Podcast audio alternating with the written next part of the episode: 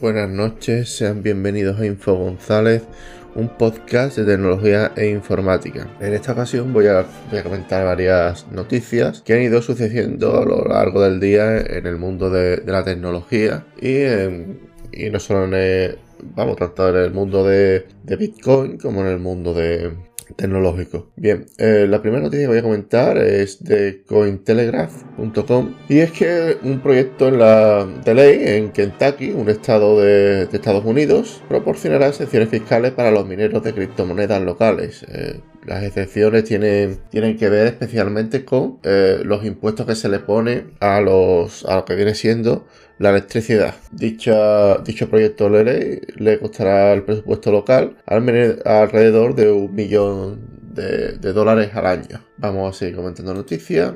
Y es que crear un nodo de Ethereum ya está disponible en Amazon Managed Blockchain. Para, para quien no lo sepa, es eh, Amazon. Eh, Amazon, eh, vamos, la compañía está para, para comprar y vender. Amazon, vamos. hay mucha gente que se piensa de que Amazon gana dinero con el tema de, los pedidos y el tema de la tienda. Amazon gana muy poco con el tema de, de los pedidos de la tienda. Amazon gana dinero, gana pasta con el tema de los servicios web, en el cual crear una web de cualquier, de cualquier tipo con, Amazon cuesta un montón de pasta. Hace, me parece que un par de semanas quería un cliente crear, crear una tienda virtual con, usando esta tecnología y costaba 2.000 euros al mes. O sea, es, son son servicios muy potentes. De hecho, yo creo que Parler, Parler, que también voy a comentar un par de noticias ahora. Parler, eh, la red social que, que, no borró los, WhatsApp del asalto de Capitolio, etcétera, ¿no? Eh,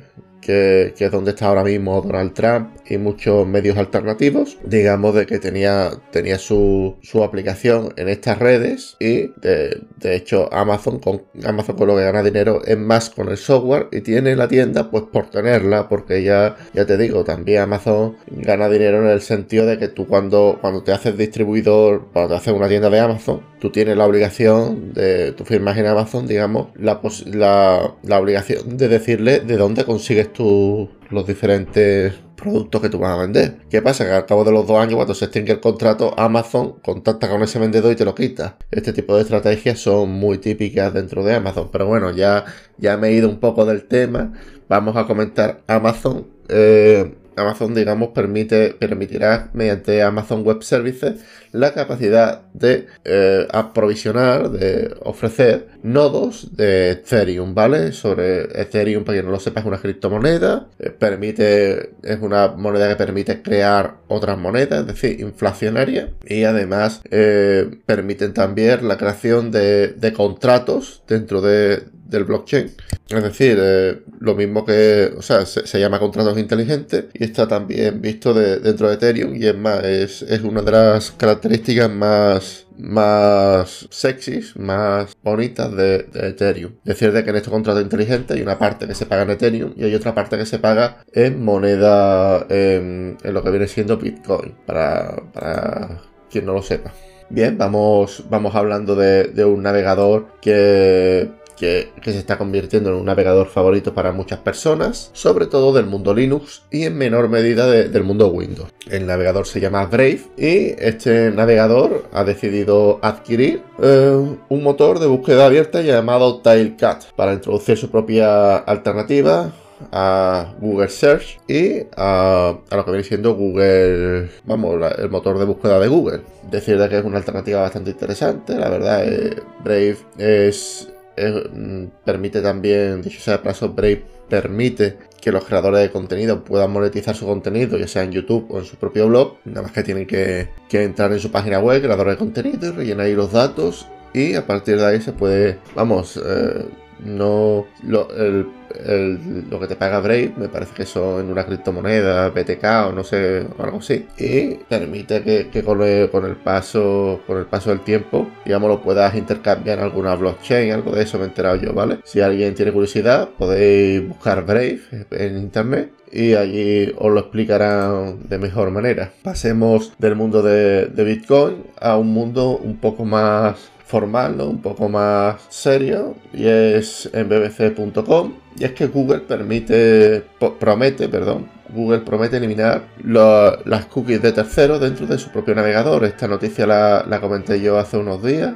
ya que, ya que supuestamente me apareció en otra noticia y básicamente va, a impulsar su plataforma, más que nada basándose en inteligencia artificial, decir de que, de que esto se puede hacer perfectamente con, con Ajax, con Ajax, perdón, Ajax y con, con su procesador de, de inteligencia artificial basada en el lenguaje. Es decir, Google activará ese JavaScript, ese JavaScript leerá entero el, lo que viene siendo el artículo y mandará publicidad acorde a lo que ponga en ese artículo. Está es bastante curioso. Y este, la decisión de Google de reemplazar las cookies de tercero viene siendo a, a través de de que muchos, muchos antivirus ya permiten el bloqueo de cookies de terceros. Además de esto, la gente está cogiendo, con, agarrando constancia de que sus datos se están vendiendo a terceros para, a, costa de publicidad, el tema de la privacidad, 14.000 escándalos que hemos tenido en los, próximos 5 años. La verdad es que creo que, voy a hacer algún,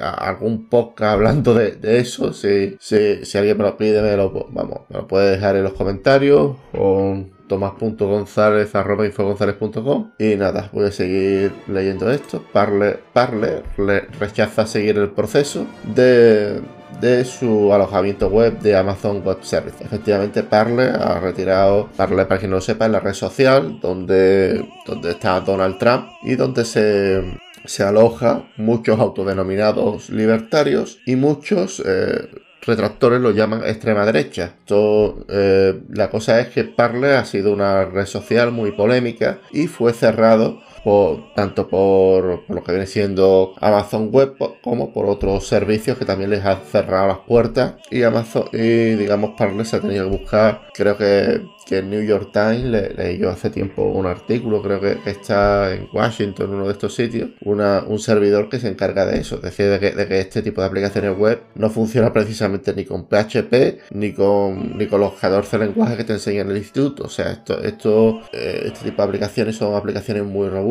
muy bien hechas, con mucho trabajo, con muchas horas dedicadas a ello. Y esto decir de que necesita una cantidad de cómputo increíble para ser procesadas. Y básicamente para necesita un, servidor propiamente dicho y no uno de juguete. En fin, sigamos, sigamos leyendo noticias.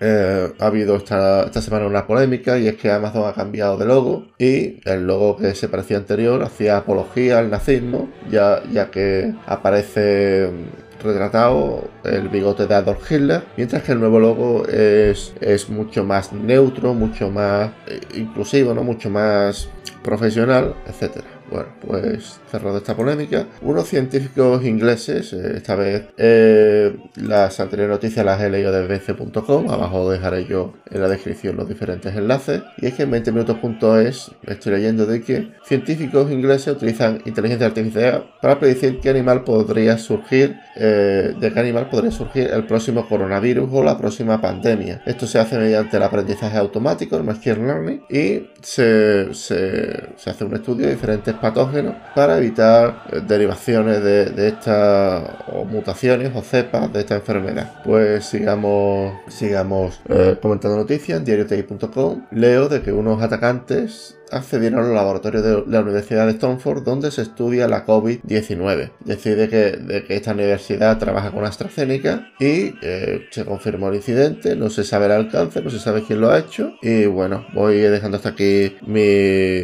mi podcast de hoy, espero que os haya servido de algo, que os haya sido interesante. Si queréis poneros en contacto conmigo, ya sabéis que podéis hacerlo mediante el formulario de la web infogonzalez.com, también podéis hacerlo a través del correo electrónico tomás.gonzalez.infogonzalez.com también podéis hacerlo a través de Anchor o de mi LinkedIn barra Info González. Muchas gracias por ver, por, por escuchar el podcast de hoy. Espero que os haya servido, haya sido de utilidad y sin más me despido. Un saludo y hasta la próxima. Chao.